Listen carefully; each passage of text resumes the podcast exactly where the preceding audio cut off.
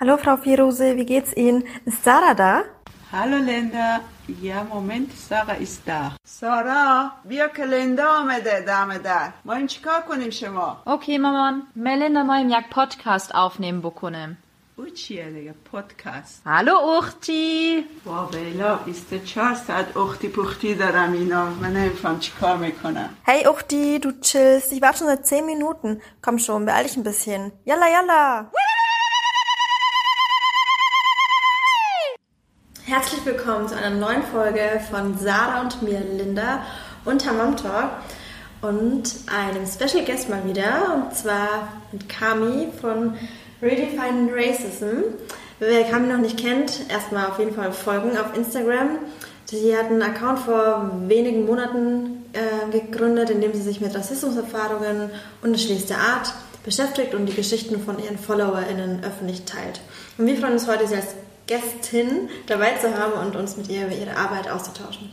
Hi, schön, dass du da bist. Hi, vielen Dank, dass ich hier sein darf Sehr und mit gerne. euch ein bisschen quatschen darf. Wir freuen uns auch. Ich hoffe, euch geht's gut hier, Sarah und Kami. Ja. Doch, sehr, sehr. Ja, du, Kami, du bist ja auch, auch nicht so lange in Berlin. Wir haben ja übrigens noch die, die Ehre, wie genauso mit dem Neuköllner, ähm, die Podcast-Folgen vom Lockdown aufzunehmen. Oh und ja. das persönlich zu machen. Sonst hätten wir ein bisschen technische Schwierigkeiten. Deswegen freuen wir uns, dass wir die Möglichkeit nutzen können, uns persönlich auszutauschen. Ja. Und ähm, vor allem, weil du natürlich auch jetzt in Berlin bist, das macht es natürlich immer einfacher. Bist ja eigentlich ursprünglich aus Österreich. Genau, ja. Genau, bist da wegen dem Studium, wegen dem Master nach Berlin gezogen ähm, für internationale Beziehungen. Mhm. Genau, ja. Und hast den Bachelor in Public Government, glaube ich, abgeschlossen. Genau, auch in Münster, also in Deutschland. Ja, sonst auch ganz, ganz herzlich willkommen in der Hauptstadt. Dankeschön, ja. Schade, dass es jetzt mit Corona ein bisschen schwierig ist, die Stadt kennenzulernen. ja, aber es kommt hoffentlich noch, dann kann ich da ein paar nette Lokale und ähm, gute Tipps geben, wie man gut hier essen kann. Ja, gerne. Da freue ich mich drauf. Genau, ähm, wir wollen ja heute über deine Arbeit sprechen einmal, äh, über die Arbeit äh, von Redefine Racism und ähm, im Speziellen über die Rassismuserfahrung innerhalb von der Institution Schule. Ähm, und über unsere eigenen Erfahrungen, über die Erfahrungen von deinen Followern oder Followerinnen, sorry. Ähm, und auch die Betroffenen, die sich bei dir melden. Und was wir uns da gefragt haben, also so an allererster Stelle, was ist eigentlich Redefine Racism? Ähm, also Redefine Racism ist äh, ein Projekt, das ich vor ein paar Monaten eben ins Leben gerufen habe. Witzigerweise ähm, mitten in der Black Lives Matter Bewegung, aber geplant hatte ich das schon viel früher.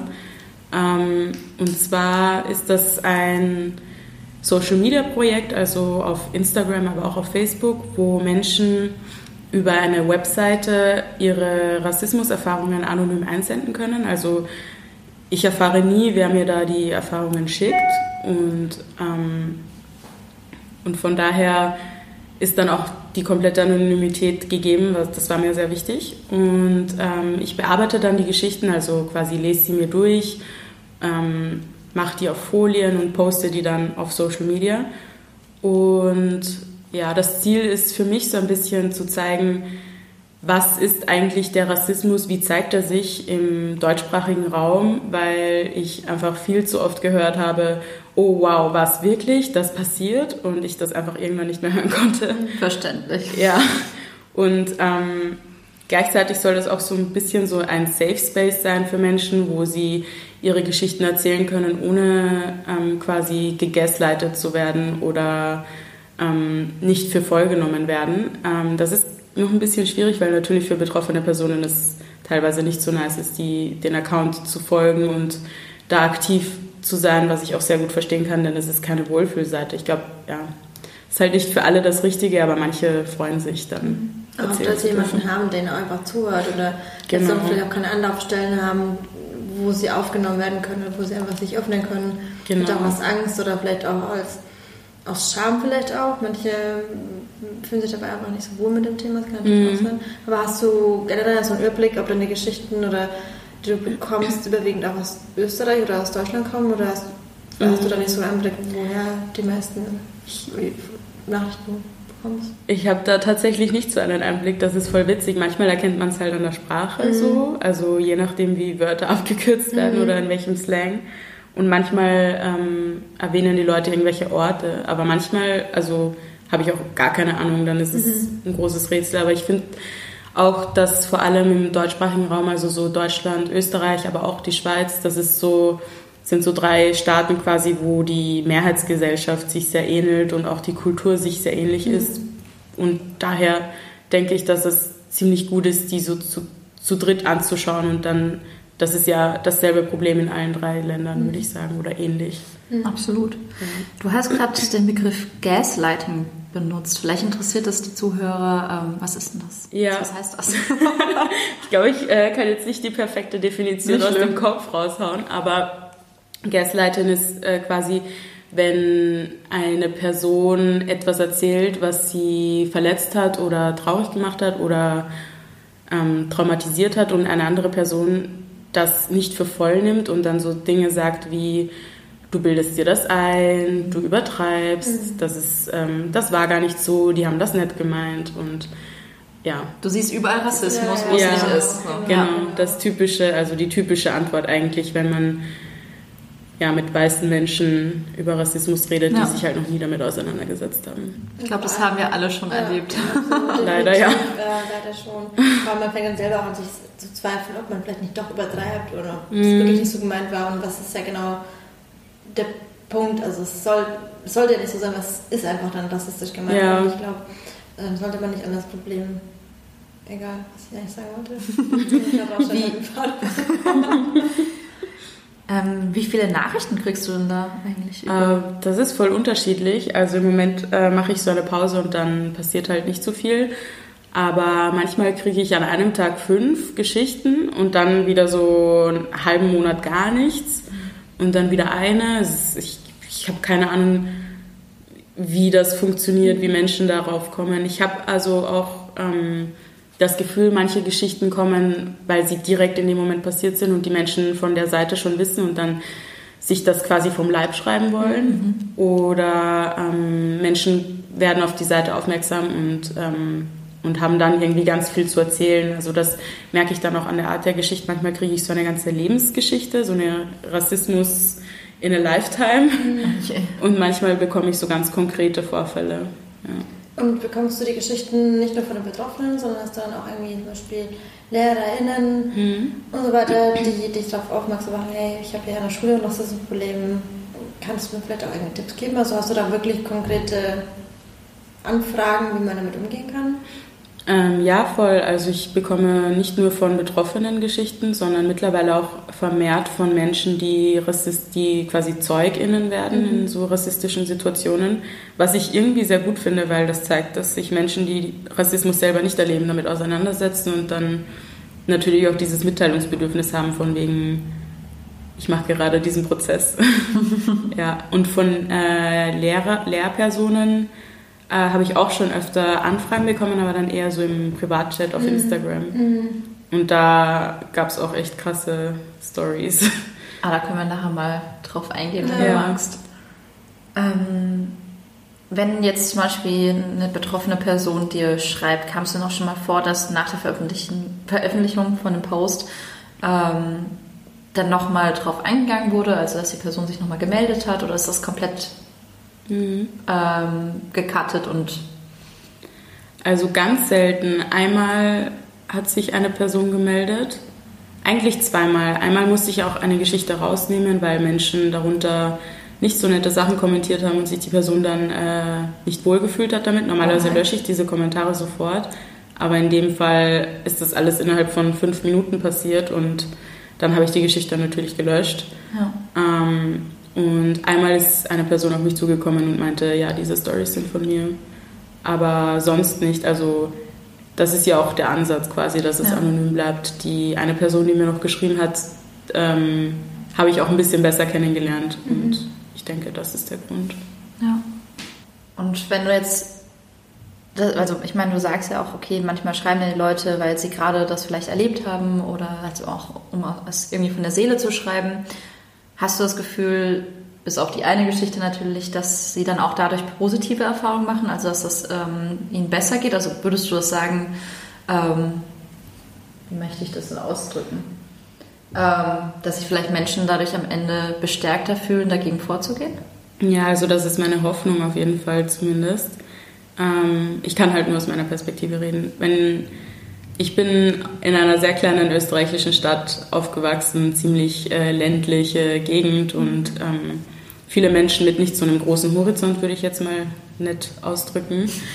ähm, und da war es für mich sehr, sehr schwierig, irgendwie mit Menschen darüber zu reden, dass Rassismus passiert. Und ich denke, vielen Leuten, denen es, denen es heute so geht, wie es mir damals ging, die haben auf jeden Fall dieses positive Gefühl von wegen, wow, diese Geschichte wurde veröffentlicht, ein paar Leute haben drunter kommentiert und solidarisieren sich mit mir. Und meine Geschichte hat so und so viele Likes und auch einfach allein dieses Aufschreiben und Abschicken ist, glaube ich, auch schon so ein Coping-Mechanism. Also ich habe früher sehr oft äh, Situationen aufgeschrieben und hatte dann noch vor, die irgendwie der Welt zu, mit der Welt zu teilen, hatte dann aber Angst. Ähm, und ich denke, Leuten, denen es halt genauso geht wie mir, die fühlen sich sehr ähm, erleichtert, nachdem sie quasi mit Redefine Racism in Kontakt waren. Aber nicht alle. Also es gibt ja auch die ganzen KritikerInnen von diesem Stichwort Racism Porn und dass es eigentlich ein schlechter Ansatz ist, irgendwie den Leuten Rassismus beizubringen, indem Menschen retraumatisiert werden und das immer und immer wieder erzählen müssen. Und den Punkt verstehe ich auch komplett, aber es ist halt nicht jeder Mensch gleich. Das stimmt und manchmal tut es ja auch trotzdem gut. Also wie oft habe ich mir gedacht, ich wünschte meine Geschichten, wenn ich die erzählen würde, dass jemand sie hört. Mhm. Und selbst wenn du dann halt das in deinem Umfeld erzählt hast, gab es halt keine Reaktion ja. großartig. Und ähm, ich glaube, ich würde, ich, ich hätte vor allem als ich jünger war, die Seite genutzt, glaube ich, um mhm. meine Geschichten zu erzählen, damit ich irgendwo das Gefühl habe, Leute wachen vielleicht auf, wenn es auch nur ein oder zwei Leute sind. Hätte ja. mir schon geholfen, einfach. Ja, allein schon, dass du weißt, dass es anderen ähnlich ging, also dass du nicht ja. die einzige Person bist, mhm. die Rassismus-Erfahrung gemacht hat. Ja. Genau, ja.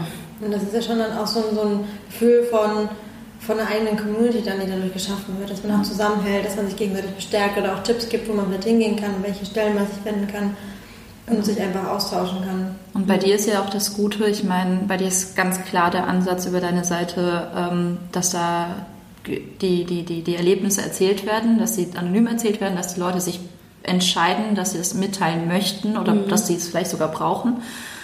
Und dass Menschen dir oder der Seite folgen, wenn sie es lesen können. Und mhm. ich denke, ähm, ich kann vollkommen verstehen, wenn man sagt, dieses Racism-Porn, dass ähm, wenn es jetzt zum Beispiel wie dieses, ähm, kennt ihr das YouTube-Video, wo Schüler, irgendein amerikanischer Lehrer oder Pädagoge, wenn man das so sagen kann, ähm, fragt seine Schüler, es stellt sie auf eine Reihe auf und dann fragt er seine Schüler, ja, ähm, macht einen Schritt voraus, wenn ihr die und jene Privilegien habt. Und am Ende drehen sich alle um und sehen, okay, so äh, BIPOX sind relativ weit hinten. Mhm.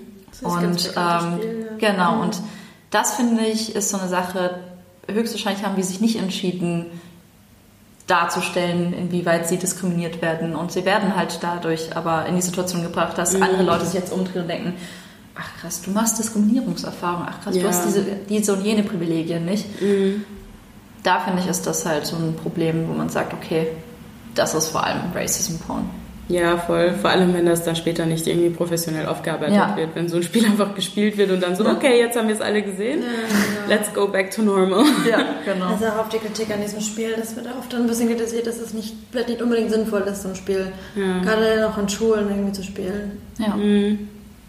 Alles Rassismus in der Gesellschaft existiert, das wissen wir ja alle. Also es geht dann auch wirklich dann mehr darum, auch zu, zu hinterfragen, okay, was können wir dagegen aktiv mhm. tun und nicht nur, wir haben das Problem und das ist genauso, wenn wir jetzt ins Thema das ist eine Studie, wir alle wissen, wir haben das Problem in Deutschland, aber wir müssen uns wirklich Gedanken machen in der Zukunft, was kann der Staat, was kann die Politik, was können Institutionen dazu beitragen, dass wir dieses Problem peu à peu auch wirklich aus der Gesellschaft bekämpfen können. Mhm.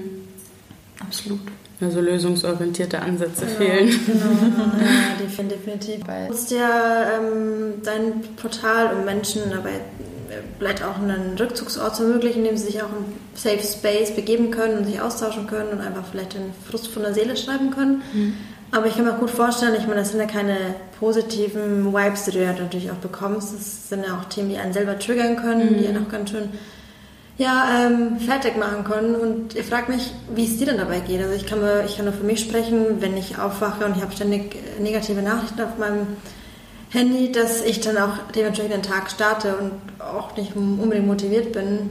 Wie fällt es dir, wie gehst du mit solchen Situationen überhaupt um, um weiterzumachen? Mhm, sehr, sehr gute Frage. Also tatsächlich, als ich angefangen habe mit dem Projekt und dann auch die Bewegung nebenbei richtig viel Schwung gewonnen hat, war das, ähm, hatte ich so einen richtigen Tunnelblick und saß auch wirklich von morgens bis abends an meinem Laptop. Es war auch Quarantäne, deshalb war es auch nicht so schlimm. Aber ich habe mich da auch schon sehr, sehr reingesteigert und habe auch ziemlich viel gelesen, geschrieben, gemacht und war auch sehr aktiv ähm, dabei, irgendwie immer die neuesten News zu posten, die besten Definitionen und ähm, ja, quasi da ein Teil der Weiterbildung zu mhm. sein. Und äh, in den letzten Wochen habe ich aber schon auch gemerkt, dass es mich schon auch krass runterzieht. Also morgens aufwachen, direkt eine Story posten und dann direkt sehen, was geht gerade auf der Welt ab. Und ähm, ich glaube, das ist auch gerade so eine Situation, in der sich voll viele Menschen irgendwie befinden, die eben so eine ähnliche Arbeit machen. Also ihr macht ja auch sowas ähnliches und seid immer im Weltgeschehen. Ähm, und ich habe deshalb auch irgendwie eine Pause gebraucht und habe mir die dann aber auch genommen. Ähm, jetzt nicht so krass nach außen kommuniziert. Ich denke, das muss ich nächstes Mal ein bisschen besser machen für die FollowerInnen und so weiter. Aber es war schon krass, also es war schon sehr wichtig für mich, mich zu distanzieren und ähm, auch mal das Handy wegzulegen und nicht auf Instagram zu gehen und auch ähm, dann zum Beispiel, als in den letzten Wochen beispielsweise ähm, über Nigeria sehr viel gepostet wurde und sehr viel, ja, viele Menschen sehr aktiv geworden sind, habe ich ähm, auch da beschlossen, mich einfach weiterhin zurückzuhalten und ähm, zu lesen ein bisschen zwischendurch, aber nicht wieder anfangen zu teilen und mit Menschen in Kontakt zu treten, weil das, ähm, ja, weil das zu viel war. Und ich denke, das ist voll wichtig. Und in, dem, in diesem Moment auch geht raus an alle FollowerInnen. es tut mir leid, aber ich denke, das ist für alle nachvollziehbar, dass manchmal Pausen einfach notwendig sind. Absolut. Also ich meine, wir beschäftigen uns konstant mit Themen, die wir auch so erlebt haben und das, das ist halt einfach sehr schwer und wir mhm. haben auch keine Möglichkeit, das dann irgendwie immer direkt zu verarbeiten. Wenn es dann so viel ist, dann ist eine Pause absolut notwendig. Ja, vor allem, ja. Und vor allem dann, wenn das private Leben irgendwie ein bisschen ja. äh, beeinträchtigt wird. Ich habe jetzt auch ein neues Studium angefangen, bin umgezogen und äh, dann von einem Ort weggezogen und irgendwie sehr viele Sachen, die auch meine Aufmerksamkeit gebraucht haben. Ja. Und zwar meine positive mhm. Aufmerksamkeit. ja, deshalb. Ja, aber man darf ja auch nicht vergessen, du kannst auch schwer aktiv sein oder auch anderen diese positive Kraft geben in solchen ähm, ähm, Momenten die wirklich sehr schwierig sind und auch belastend für, für die FollowerInnen, wenn sie solche Geschichten teilen, mhm. wenn du selber so negativ bist. Also du brauchst ja auch dein, deine, deine positiven Vibes noch weitermachen zu können, um auch aktiv ja. bleiben zu können. Das bringt natürlich nichts, wenn, wenn es einem selber nicht gut geht. Und ich finde es auch super wichtig, dass man auch diese Mental Health auch als, als Ziel vor Augen hat, dass man auch sich um sich selber kümmert. Mhm. Du machst das natürlich auch für andere und letztendlich musst du ja auch auf dich selber achten. Und das ist, glaube ich, so ein Ding, was viele, wie du gesagt hast, sich sehr, sehr schwer tun, weil man auch immer so, manchmal ein schlechtes Gewissen hat. Ich kenne das ja. von mir selber. Man, jeden Tag sieht man Nachrichten auf, ich muss darüber berichten und darüber und man weiß nicht, wo man anfangen soll, weil einfach ständig irgendwas passiert. Und es ist dann aber auch okay, wenn man auch mal sagt, hey, ich bin heute auch mal gut drauf und wenn ich Beispiel meinem privaten Channel auf Instagram ähm, Food Foto poste, das ist auch in Ordnung. ja, genau. Das ist dann auch okay. Es ist aber für mich auch wichtig, mich mal auch mit solchen Themen auseinanderzusetzen, wie Rassismus oder politischen Weltgeschehen. Mhm. Und ähm, wer nur die lustige Linda auf Instagram sehen möchte, die halt eben nur ihre Sportvideos postet, das immer, dann okay, who cares, dann sollen sie das. Aber wenn jemand sagt, du mit dem Rassismus-Thema nervt, dann hat das Problem ja nicht verstanden. Also es, ich glaube, man muss für sich selber wissen, was einem gut tut und mhm alles andere von sich fernhalten. Ich glaube, das ist dann ganz cool, wie du es gemacht hast. Und wenn du es mit keinem kommuniziert hast, dann ist es auch dein gutes Recht. Also ja. manchmal hat man einfach keine Kraft mehr, um jedem Einzelnen zu sagen, hey, ich kann jetzt einfach gerade nicht. Und das, glaube ich, ist so ein ganz guter Weg, wie man für sich handeln kann. Ja, Amen. Ja. Ja, wir wollten auch ähm, ein bisschen ein spezielleres Thema ja behandeln, und zwar ähm, Rassismuserfahrung in der Schule. Mhm. Und ähm, ich wollte mal euch fragen, was ihr so für Erfahrungen gemacht habt. Natürlich nur, wenn ihr teilen möchtet. Also. Ladies first. äh, ich überlege gerade, also ich finde manchmal, wenn man so drüber nachdenkt, so spontan ist manchmal einem gar nicht mehr so viele Sachen so, so prekär in den Kopf kommen. Aber was mir auf jeden Fall einfällt, ist, dass ich immer wieder das Gefühl bekommen habe von meinen LehrerInnen, dass ich zu schlecht wäre für, für die Schule, dass ich doch auf die Hauptschule gehen sollte. Ähm, da könnte ich dann Ausbildung machen und so weiter. Ich glaube, das hat jeder schon mal mitbekommen, der selber BIPOC ist. Und ich ging, bin auch wirklich ein Jahr lang auf die Hauptschule gegangen. Es war für mich aber so demotivierend, weil ich wollte unbedingt das Gymnasium. Ich war super schlecht in Mathematik. Habe es dann auch aufs Gymnasium geschafft und hatte auch während des Gymnasiums irgendwie das Feeling von LehrerInnen bekommen, dass ich zu schlecht bin. Ich mein Abitur niemals schaffen. Ich habe mein Abitur gemacht. Dann auf, auf dem Studium, im Studium selber bin ich dann aber so aufgegangen. Ich war dann eine mit der, vom, eine mit der besten Studentinnen. Das hätten nie Lehrer von mir gedacht in der Schule. Und das habe ich auch von anderen Kommilitoninnen mitbekommen, die halt irgendwie Migrationsgeschichte hatten. Und ich hatte immer das Gefühl, ich muss mich mehr beweisen, muss mich mehr anstrengen, was natürlich auch super anstrengend war, weil du dich versucht hast, mehr anzustrengen. Und das war für mich, glaube ich, eher so das Prägende, dass ich immer das Gefühl hatte, man glaubt mir, man traut dir nicht zu, dass ich irgendwie was aus meinem Leben machen könnte. Ich müsse ja so klischeehaft auf die Hauptschule gehen. Aber so ich glaube, was ein Unterschied zwischen mir und Sarah ist, ist mir immer bewusst, wenn du, das wirst du wahrscheinlich gleich selber erzählen, von deinen Erfahrungen sprichst, dass ich merke, wie gewhite-passed ich mir zu dir bin. Also, dass ich noch gewisse Privilegien wahrscheinlich hatte, weil ich nach außen hin, wenn man mich so sieht, vielleicht nicht sofort als BIPOC erkannt werde und dann von der Mehrheitsgesellschaft als Deutsche gelesen werde. Aber dann, wenn ich dann natürlich dann erzähle, dass ich Muslima bin, dass meine Eltern Syrer sind, dass man mich dann wieder so in eine Kategorie steckt und dann mir auch dementsprechend meine Qualifikation nicht zutraut. Und auch meine Eltern hatten beide so einen geschärften Dönerladen beide. Meine Mom ist eigentlich nach Deutschland gekommen ähm, aus Syrien und war eigentlich Lehrerin und Schuldirektorin, hatte aber hier Probleme, das sich anerkennen zu lassen. Ähm, hatte dann mein Papa dann den Dönerladen geöffnet und es war dann auch, es hat uns perfekt ins Klischee gepasst. Okay, deine Eltern haben einen Dönerladen, es kann ja gar nichts aus dir werden. Es hat, äh, also, und das habe ich immer wieder vermittelt bekommen. Und ich wollte per Tour nicht auf die Hauptschule. Ich wollte beweisen, ich kann ich kann auch studieren und meine, meine Eltern haben ja auch beide studiert, aber es hat mich immer so angekotzt, dass die Lehrer auch einen so angesehen haben, ja klar, okay, Kind von Eltern mit einem Dönerladen, klar schicken wir die auf die Hauptschule, das hat mich immer wahnsinnig aufgeregt. Und mich hat es aber mehr motiviert, weiterzumachen. Und ich kenne genügend an der Schule, die es eher runtergezogen haben, die sich mhm. dachten, okay, sie geben sich damit zufrieden, dann gehen sie dann auf die Hauptschule und hatten auch nicht den Drive weiterzumachen, wo sie wirklich Potenzial gehabt hätten. Und mich hat es mehr, diese Wut hat mich eher angetrieben, weiter zu studieren oder weiterzulernen. Ich glaube, das äh, hast du gerade ganz gut gesagt mit, dass manche sich zufrieden gegeben haben, aber ich kenne auch ganz viele, die sich krass dagegen gewehrt haben und trotzdem einfach nicht die Empfehlung erhalten haben, die sie mhm. eigentlich auf Papier hätten mhm. erhalten ja. sollen. Ja, auch das Thema mit, mit Deutsch, also ich hatte es ja, Sarah nennt mich ja immer wieder Grammatiktroll. ich würde schon sagen, dass ich eigentlich ganz gut war in Deutsch, hatte ich immer ganz gute Noten, auch was so Rechtschreibung und so weiter anging. Aber ich fand es so witzig, wenn dir dann mal Fehler angekreidet worden ist und es dann auf dein, deine Migrationsgeschichte zurückzuführen war, mhm. aber ich deutsche Kommilitonen hatte, die viel, viel schlechter waren in Rechtschreibung, überhaupt gar keine Komma-Regeln kannten und ich, das hat mich immer so aufgeregt. Ich so, was? Die schreiben von mir ab, ich nicht anders. Oh, ja. Und ähm, ja, das waren so meine einschneidenden Punkte, wenn es eher so die Weiterführung für weiterführende Schule anging. Mhm. Wie es bei euch war, ob ihr da noch krassere Geschichten erlebt habt?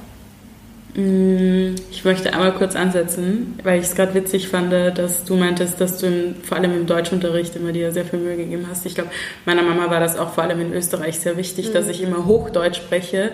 Und äh, wir haben zu Hause so viele Diktate früher gemacht, als ich ein Kind war. Ja, meine Mutter hat mich auch echt geprügelt mit Diktat, hat immer Boah, Diktate ja. mit mir gemacht. Ja. Richtig schlimm. War, sie war richtig stolz drauf, dass ich Hochdeutsch sprechen kann und richtig ähm, gut dann auch in den Diktaten abgeschnitten habe, besser als äh, Kinder, die heute eben so reden in Österreich. genau, ähm, ja. Ähm, aber in der Schule allgemein, ja, da, die Schule trieft vor Rassismus. Das ist ja irgendwie ein krasses Sammelbecken der Gesellschaft so.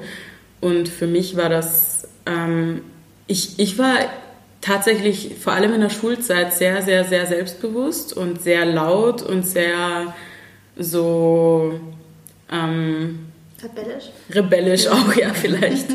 ähm, für mich war das irgendwie so, dass meine Eltern mir ziemlich früh vermittelt haben, nachdem zum ersten Mal, und zwar, da kann ich mich gar nicht dran erinnern, was da passiert ist, aber als zum ersten Mal ich nach Hause gekommen bin, ich glaube, das war noch nicht mal von der Schule, sondern vom Kindergarten oder so. Und es, es war irgendwas Rassistisches passiert gewesen und dann ähm, haben sie mich direkt aufgeklärt und äh, haben mir immer versucht zu vermitteln, du musst dich verteidigen, du musst ähm, dann sag das oder sag's der Lehrerin oder etc. etc. Und ähm, von daher hatte ich irgendwie irgendwann einfach so eine Schutzwand aufgebaut und vor allem dann in der Oberstufe, in, Österreich hast du Volksschule, Unterstufe, Oberstufe. Ähm, vor allem dann war das bei mir irgendwie so, dass ich diejenige war, die irgendwie rassistische Witze gemacht hat und ähm, immer über meine Hautfarbe geredet habe, aber so auf so einem das war dann irgendwie mein Coping-Mechanism, war selbst die Witze mhm. zu machen, dann kann sie kein anderer mehr machen. Ich war diejenige, die das N-Wort gesagt hat, dann mhm. kann mich damit niemand mehr verletzen. Ja. Im Nachhinein betrachtet reflektiere ich das so nicht. Ähm, ich schäme mich ein bisschen dafür, aber andererseits auch nicht, weil ich eben, ja, weil ich eben in, dieses, in diese Position auch gedrängt wurde, würde ich sagen. Und weil mir das geholfen hat, dann quasi da drüber zu stehen mhm. und ähm, dann irgendwelche Witze von von LehrerInnen äh, zu akzeptieren oder auch das Gefühl zu akzeptieren, nicht für voll genommen zu werden oder ähm, auch nicht, also generell LieblingsschülerInnen war ich nie von irgendjemandem. Ähm, und ja, ich denke, das hat mir dann dabei ziemlich gut geholfen, weil ich so richtig meine Frau gestanden habe. ja. Und, äh, aber es gab auf jeden Fall Witze. Einmal äh, meinte der Mathelehrer zu mir, ähm, oh, gefährlich, ich mache gerade meinen Führerschein, wenn ihr mal bei nachts ein Auto seht, das von alleine fährt, da sitzt die Kami drin, nur die sieht man nicht in der Nacht oder so. Oh, ja, ja, vor, vor, der ganzen Klasse. Aber das war damals für mich eher so, dann habe ich halt noch nachgefeuert und habe halt äh, lauter gelacht als die anderen, mhm. weil das halt meine Art war zu zeigen, ihr könnt mir nichts. Ja. Heute würde ich das anders machen. Und du musstest dir selber helfen in dem ja. Moment. Ich meine, wenn keiner dann in dem Moment für dich eingestanden mhm. ist ich habe so richtig so Own the Difference gelebt. Ja. ja. Boah, heftig. Das ist echt krass. Also, ja. Und das ist genau das Gefährliche, wenn Lehrpersonal solche mhm. Witze reißt und so verharmlost und sich darüber lustig macht, was für ein Bild ver vermittelst du da den SchülerInnen? Also es ist natürlich völlig normal, dass sie damit aufwachsen und nicht das Gefühl dafür bekommen, dass es einfach nicht in Ordnung ist. Mhm. Und das ist ja das Gefährliche, weil Lehrpersonen natürlich auch eine gewisse Form von Macht innehaben und die sie natürlich dann auch ausnutzen können. Ja. Und du hast ja auch gesagt, dass ähm, dir gesagt wurde, ja, sprech deine Lehrerin an oder mhm. sag es denen. Ähm, hast du es wahrgenommen oder hast du es nein, gemacht? Nein, generell nicht. Ich, okay. ich war immer ziemlich, sehr, also ich, ich bin sehr so der Mensch, der so eigene Probleme selbst löst am besten und am liebsten und und ich weiß nicht wieso eigentlich, ich kann das gerade nicht begründen, aber ich ähm, man muss ja ein, eine bestimmte Vertrauensebene haben ja. zu der Person, zu der man geht. Und irgendwie habe ich mir selbst immer am meisten vertraut. Verständlich. Ich meine, wenn die Lehrer da mitgefeuert ja. haben, dann äh, gehst du nicht zu denen hin. Auf keinen. Du verlierst ja auch den Vertrauen irgendwie in das Lehrer. Also ich meine, ich als Kind, ich habe immer, immer geglaubt, ja, was die Lehrerin oder Lehrer sagt, das, das stimmt schon. Und, mm. und, und, die wissen das natürlich besser. Und ja. wenn natürlich dein Vertrauen zerstört und wenn du es nicht mit da hingehen kannst und auch vielleicht keine Anlaufstellen hast, wie wie irgendwie Sozialpädagogen oder Sozialarbeiter oder Diskriminierungsstellen, an die du dich wenden kannst, das ist natürlich super schwierig, weil man sich auch im Moment alleine fühlt wahrscheinlich. Mhm. Sehr. Wie war das denn bei dir? Oh, ich ich finde, du hast es ganz gut bei dir zusammengefasst, weil bei mir, ich arbeite das immer noch ein bisschen auf und mhm. weiß nicht ganz genau, wie ich das alles irgendwie einordnen soll, aber bei mir war es so ein verschiedene Ding. Ich habe das Gefühl, es war ähm, zum einen hat es einfach direkt angefangen, so in der Grundschule. Das, ähm, ich bin ja in Deutschland geboren und ähm, als ich dann in die Grundschule kam, haben meine, hat meine Klassenlehrerin entschieden, dass ich ähm, in den Deutschkurs für Ausländerkinder gehen soll. So wurde auch irgendwie so genannt übrigens, DFA. Also, Wow. ähm, und ich meine, ich habe Deutsch gesprochen und es waren auch Kinder, andere Kinder, die zum Teil echt gut Deutsch gesprochen haben und ähm, andere Kinder, die halt gerade erst, war ja auch Kosovo-Krieg gerade oder beziehungsweise ähm, Serbien-Kosovo und es kamen dann auch ganz viele geflüchtete Menschen und da waren auch zwei Mädchen, die dann gerade erst neu in Deutschland waren und da verstehe ich das, dass die dann auch in dem Kurs drin waren.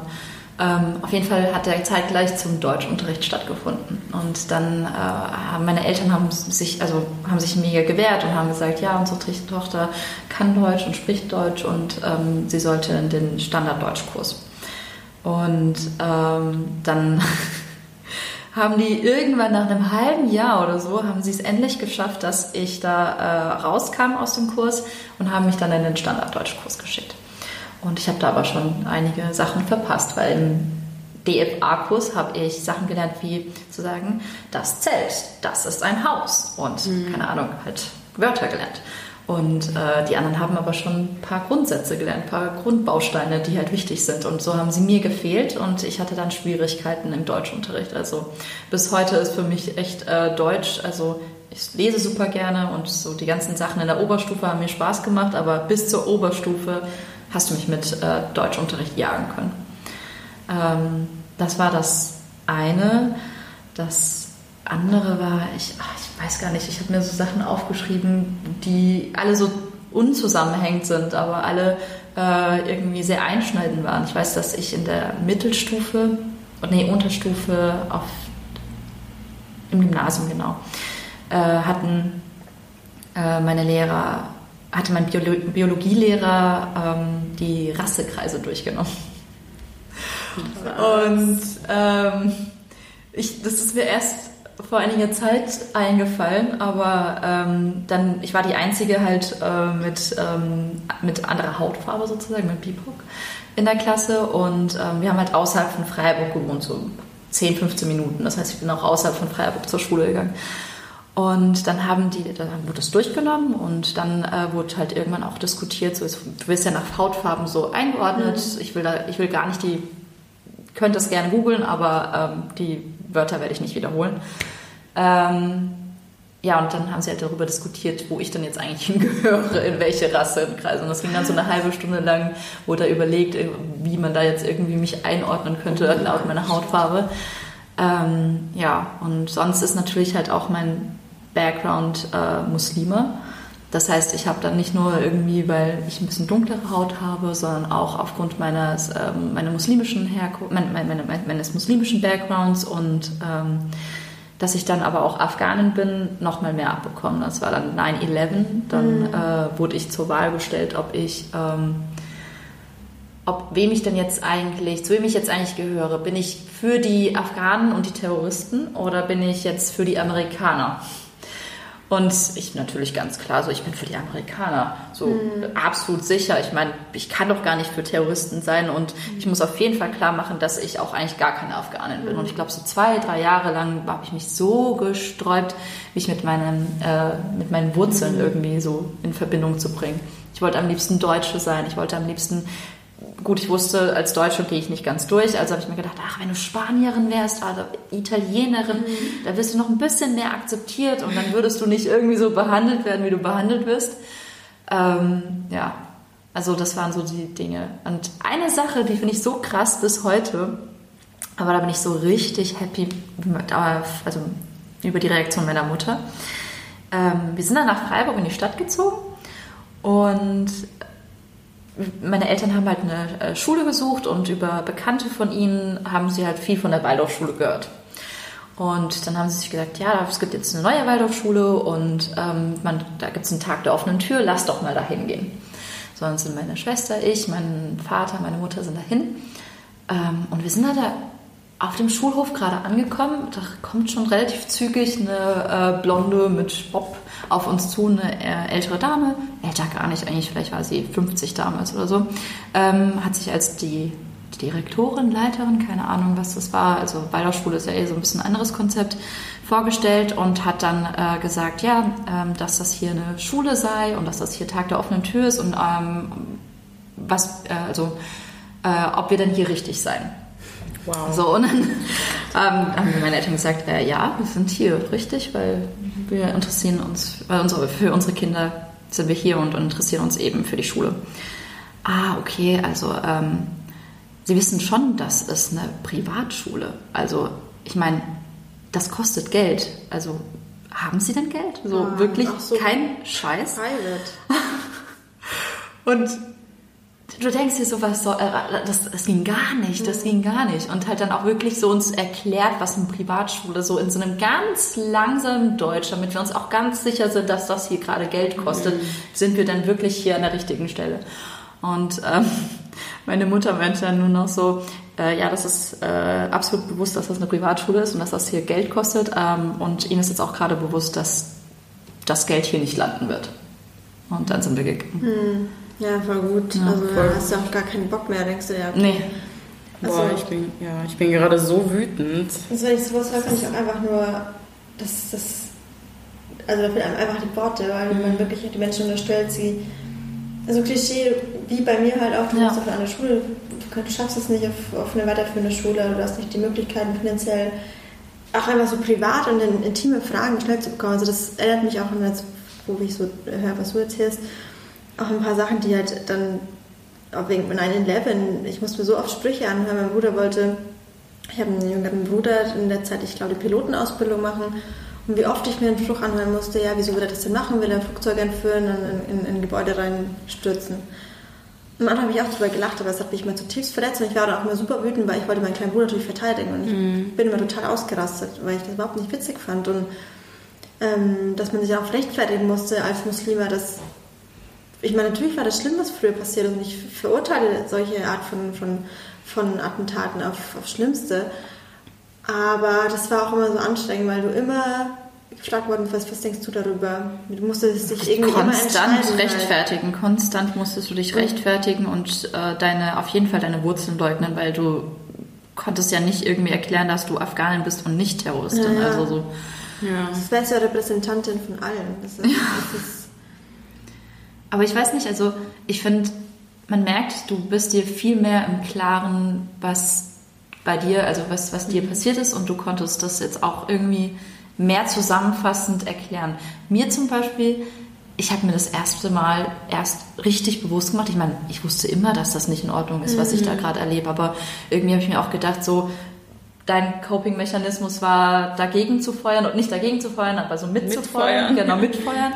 äh, meins war so das komplett irgendwie so, nein, ich bin nicht so und mhm. von mir zu weisen. Oder ich war auch, also ich meine, als ich jünger war, war ich auch sehr äh, schüchtern und habe dann einfach das irgendwie runtergeschluckt oder ähm, einfach ignoriert und gehofft, das geht irgendwie alles vorbei oder auch nicht manches nicht gecheckt. Also aus mhm. den Rassenkreisen zum Beispiel, in dem Moment war das für mich so, ja, ist der Unterricht und äh, macht jetzt Sinn, so.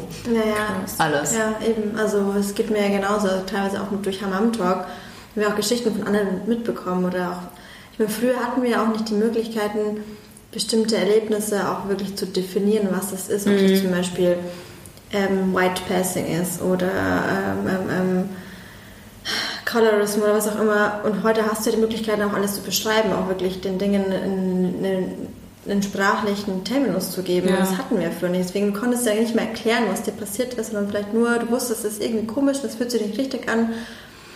Und musst dann einmal schauen, wie du damit klarkommst. Und je älter ich werde, desto bewusster wird mir dann, okay, was wirklich Rassismus bedeutet oder was vielleicht auch rassistisch einfach war in, in der Vergangenheit, aber ich es einfach nicht so wahrgenommen habe und einfach nicht greifen konnte. Und auch mit niemandem darüber sprechen konnte. Also mhm.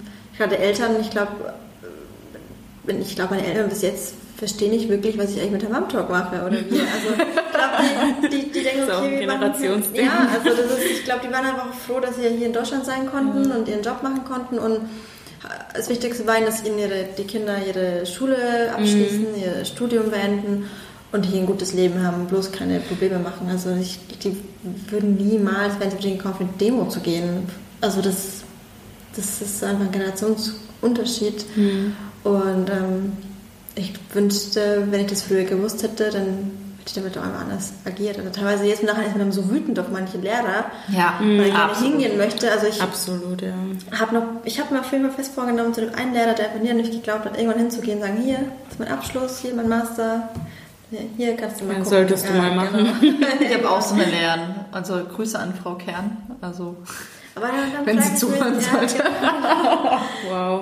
Aber dann frage ich mich letztendlich, eigentlich ist es dann auch egal, weil du machst es ja für dich und das ist wieder der Punkt, man möchte ihnen ja nichts beweisen, weil in dem Ja. Moment, wo ich hingehe, dann weiß ich, habe ich wieder das Gefühl, ich muss ihm was beweisen, aber eigentlich ist es gar nicht wert, weil er wird es glaube ich sowieso nicht checken. hast du absolut recht, aber ich denke auch zeitgleich doch, weil ich mir, also weil manche Lehrer mir so im Weg standen und ich habe echt nur aus Dank, also tausend Dank an meine Eltern, die haben es mir möglich gemacht, Ja. dass ich überhaupt so weit gekommen bin, wie, Ja, ich, wie ich genau. halt gekommen bin. Weil wenn es nach den Lehrern von mir gegangen wäre, ich hatte wirklich auch ein paar gute Lehrer und ähm, da bin ich sehr happy, aber viele meiner Lehrer waren halt echt Leute, die mir so krasse Steine in den Weg gelegt haben. Und dass ich echt mit denen so eine extra Meile gelaufen bin. Aber ich denke, da haben einige Schüler, Absolut. ob sie BIPOC sind oder nicht, die Erfahrung gemacht, dass äh, manche Lehrer einem echt das Leben krass versauen könnten. Ja, also am Schulsystem ist grundsätzlich viel falsch. Aber für BIPOC-Kinder nochmal mehr. Ja, Das ja. ist auch. Aber manchmal frage ich mich, wem nehmt ihr es am meisten übel? Also ich meine, heutzutage rückblickend, seid ihr da irgendwie sauer auf ähm, Mitschüler oder ist es eher so, dass ihr euch mehr Unterstützung gewünscht hätte von euren Lehrern? Der Grund, wieso für mich das Thema Schule in Bezug auf Rassismus so wichtig ist, ist gar nicht mal, also übel nehmen tue ich es, glaube ich, weder den LehrerInnen noch den MitschülerInnen und dessen Eltern, weil die spielen da ja eine Riesenrolle auch, sondern dem System im Allgemeinen und äh, der Politik in dem Sinne, weil ich finde halt, das, wo in der Schule angesetzt werden kann und wo die Schule halt voll viel Potenzial, Potenzial bildet, ist halt eben die Bildung so. Da, da, da gehen Kinder hin und verbringen mehr Zeit als zu Hause teilweise, verbringen die in der Schule. Und wenn in der Schule äh, institutionell eingerichtet wird, dass äh, BIPOC-Kinder oder queere Kinder oder Mädchen, Sternchen, die Möglichkeit haben, Safe Spaces zu haben oder auch ähm, die Möglichkeit haben, Support zu bekommen und ähm, auch allen anderen und allen Kindern insgesamt beigebracht wird, ähm, was eigentlich wirklich auf dieser Welt abgeht und was eigentlich wirklich wichtig ist, dann könnten wir dem Rassismus in unserer Gesellschaft viel besser gegensteuern. Also selbst wenn ein Kind aus einem rassistischen Elternhaus kommt, lernt es dann in der Schule quasi andere Dinge, die halt auch prägend sind und die dann vielleicht sogar irgendwie die Eltern beeinflussen, positiv beeinflussen. Und ähm, ich finde, das ist halt das Problem. Also klar, so alte 50-jährige LehrerInnen, die eben ihr ganzes Leben lang rassistisch waren und jetzt unterrichten, ich weiß nicht, ob da noch viel getan werden kann, aber wenn im, in der Ausbildung von, also wenn Studentinnen heute in ihrer Ausbildung, also die zukünftigen LehrerInnen, jetzt lernen, wie sie mit ähm, Kindern umgehen sollen, die eben nicht in dieses Mainstream passen oder in ihr Mainstream, das sie im Kopf haben, dann kann so viel getan werden. Nicht nur gegen Rassismus, sondern gegen alle Ismen, die es gibt. So. Ja. Absolut, ja. Aber auch nicht nur in der Ausbildung von dem Lehrpersonal, sondern auch, ich sehe da auch einen dringenden Bedarf in dem Inhalt, von der vermittelt wird, Ja. dass man da einiges ändern muss. Also ich finde, ich weiß nicht, wie es euch ging, aber wir haben eigentlich jedes Schuljahr immer wieder den Holocaust behandelt, was Mhm. auf jeden Fall super wichtig war und auch weiterhin ist. Aber ich habe erst dann nach dem Studium oder, oder das heißt, habe schon nach, nach der Schulzeit erst wirklich gelernt, was eigentlich alles in der, in der Kolonialisierung, was, was da eigentlich alles schiefgelaufen ist, was da für Rassismus eigentlich dadurch entstanden ist.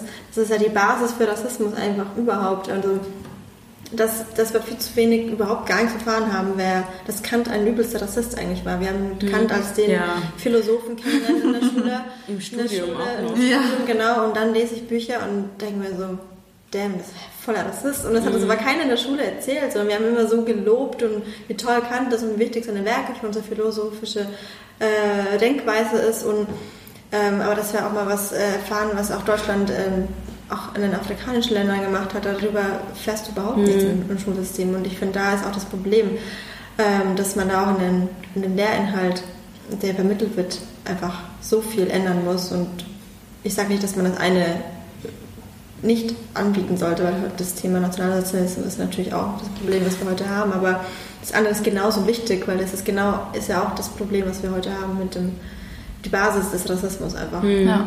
Voll. Nee, also dass Kolonialismus auf den Lehrplan gehört, oh, ist ja. absolut wichtig. Wenn du dich damit also, nicht selber so beschäftigt wichtig. hast, dann ja. hast du davon nichts mitbekommen. Und, und da frage ich mich, warum bringt man das halt nicht bei in der Schule? Mhm. Also was in Deutschland immer noch besser, in Österreich gar nicht. So, mhm. dadurch, dass sich halt Österreich ähm, als Staat nach dem Zweiten Weltkrieg von allem äh, Möglichen distanzieren wollte und eben auch Handlungsbeziehungen mit Ländern des globalen Südens eingehen wollte, die kolonialisiert wurden, hat sich Österreich komplett von diesen Dingen distanziert und äh, ähm, trägt so eine pseudo-weiße Weste in allen. Dingen und ähm, das neutrale Land, ne? kein Krieg, hier das. Und alle fühlen sich in Österreich auf so einem moralischen Ross. Und es ist richtig krass, weil die Menschen sind so ignorant, was ähm, Weltgeschehen betrifft. Mhm. Und in vielen Hinsichten ähm, ist die Gesellschaft in Österreich bei vielen Themen noch längst nicht da wie andere Gesellschaften. Also zum Beispiel in Wien hast du diese Ampelmännchen, also so diese ähm, Pride-Ampelmännchen werden die, glaube ich, manchmal genannt, wo eben verschiedenste Pärchen mit so Herzchen in den Ampeln halt gezeigt mhm. werden. Und, ähm, und, und solche kleinen symbolischen Dinge, die halt irgendwie dazu beitragen, dass die Gesellschaft sich so übermoralisch fühlt. Mhm. Wobei es halt so große Probleme gibt. Also so, die, die verstecken sich dann unter solchen ja, wir machen hier mal so eine kleine Prise von dem ja. und dann wird das hier krass aufgebasht und äh, ja, genau, die mit, ganzen anderen ja. Sachen werden vergessen. Ja. Mit Schulenkonzepte, Rassismus ohne Schule oder wenn es ein Diversity Management Büro eingerichtet mhm. wird, aber eigentlich, wenn du das Team anschaust, das sind alles dann nur weiße Deutsche, die da drin sitzen und kein einziger BIPOC, die sich aber mit Rassismus beschäftigen oder mit Islam und so weiter. Es ist ja dann eher so eine Art Verkaufsschild mhm. oder Aushängeschild, was ein bisschen mehr Schein als sein Voll. Aber habt ihr das, Entschuldigung, habt ihr das auch, ähm, auch in, in, in der Schulzeit erlebt, dass die dass Mitschüler irgendwie meinten, ähm, ah, ich kann nicht mehr äh, über den Nationalsozialismus hören? Ja. Ja, definitiv. Und ja. würdet ihr nicht sagen, also ich finde, dass es nicht weniger hätte unterrichtet werden sollen, aber dass es falsch unterrichtet wurde?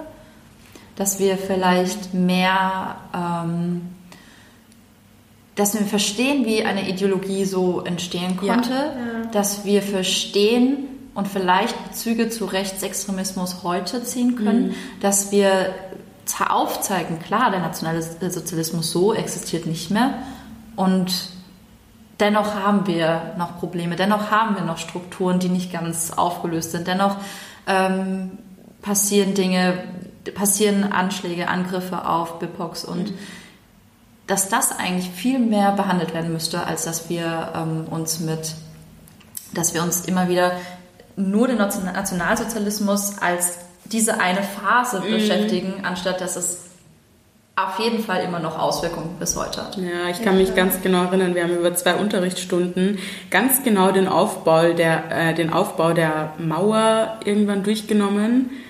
Ähm, na, also es ja. hat trotzdem mit dem Thema zu tun, das war ja danach, aber trotzdem. Ähm, und eben nicht über solche Dinge. Und das ist so absurd. Wieso lernen wir genau, wie so eine Mauer aufgebaut ist und wo die Leute geschossen werden und, ja. und wo sie drüber schwimmen müssen oder was auch immer. Und nicht, also wieso reden wir nicht Klartext? Wieso reden wir nicht darüber, woher kommen diese Probleme und inwiefern haben wir sie heute noch im, ja genau, was du gesagt hast. Das ja, ja, einfach genau so zu verstehen, was ist Rassismus eigentlich? Mhm. Also, welche Formen von Rassismus gibt es? Es gibt ja nicht nur die eine Form, ob sie in, wie im Nationalsozialismus, antisemitischer Rassismus, antimuslimischer, antischwarzer Rassismus gibt, es unzählig viele verschiedene Facetten.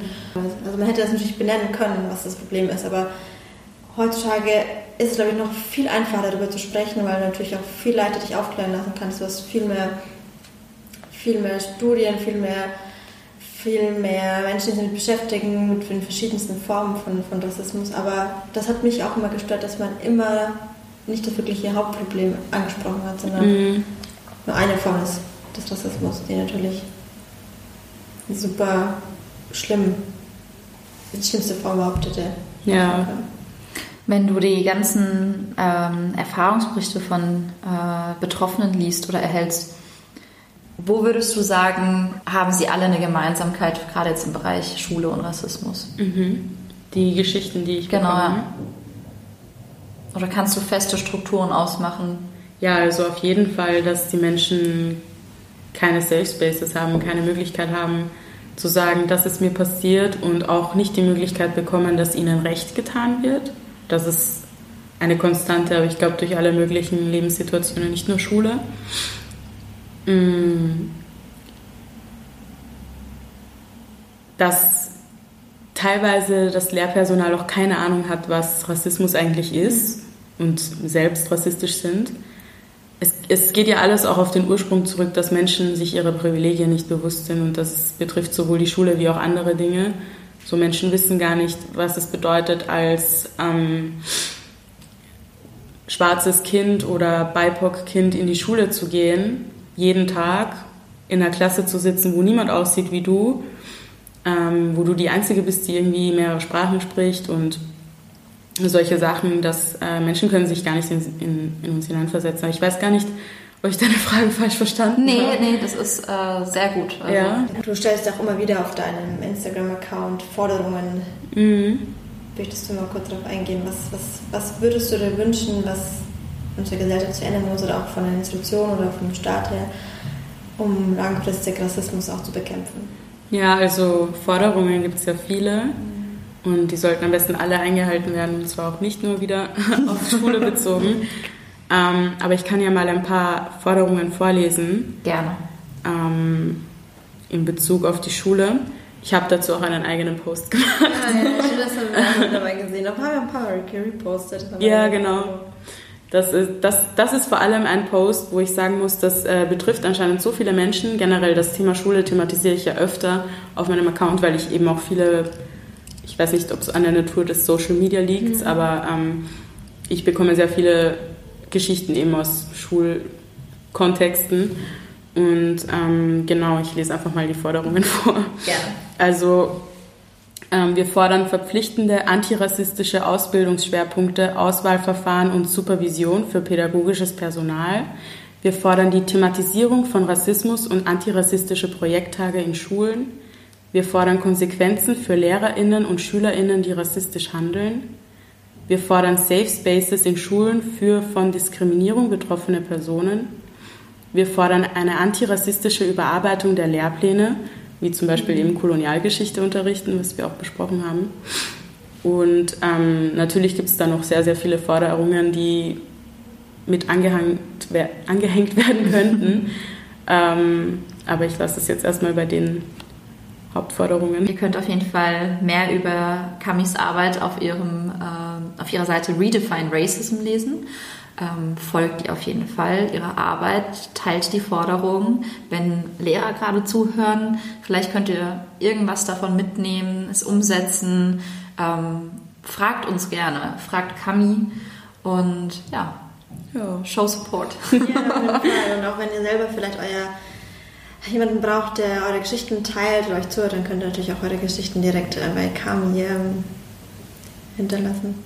Genau. Ja, sehr gerne. Wir freuen uns auf jeden Fall, dass du heute da warst. Ich freue mich auch sehr. Vielen, vielen Dank. Gerne. Es ist mir eine große Ehre. Ich bin auch echt ein großer Fan und vielen Dank auch für eure Arbeit an dieser Stelle.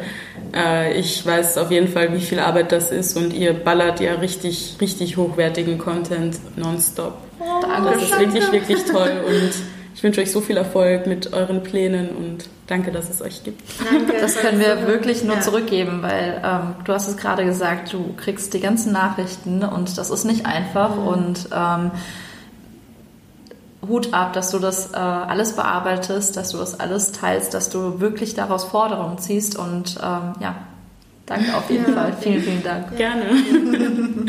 Und ihr, liebe FollowerInnen, wenn ihr Fragen habt oder Feedback zu der Folge geben möchtet, freut uns natürlich über, über DMs oder ihr könnt uns teilen in Stories, Facebook, Twitter, Instagram, was auch immer. Und ja, uns, wenn wir uns wieder in drei Wochen hören. Bleibt gesund. Es sind ganz schwierige Zeiten mit Corona. Aber ja, bleibt solidarisch, immer schon Hände waschen und freuen uns auf die nächste Folge und wünschen euch einen schönen Start in die Woche. Bis dann. Ciao, ciao. ciao.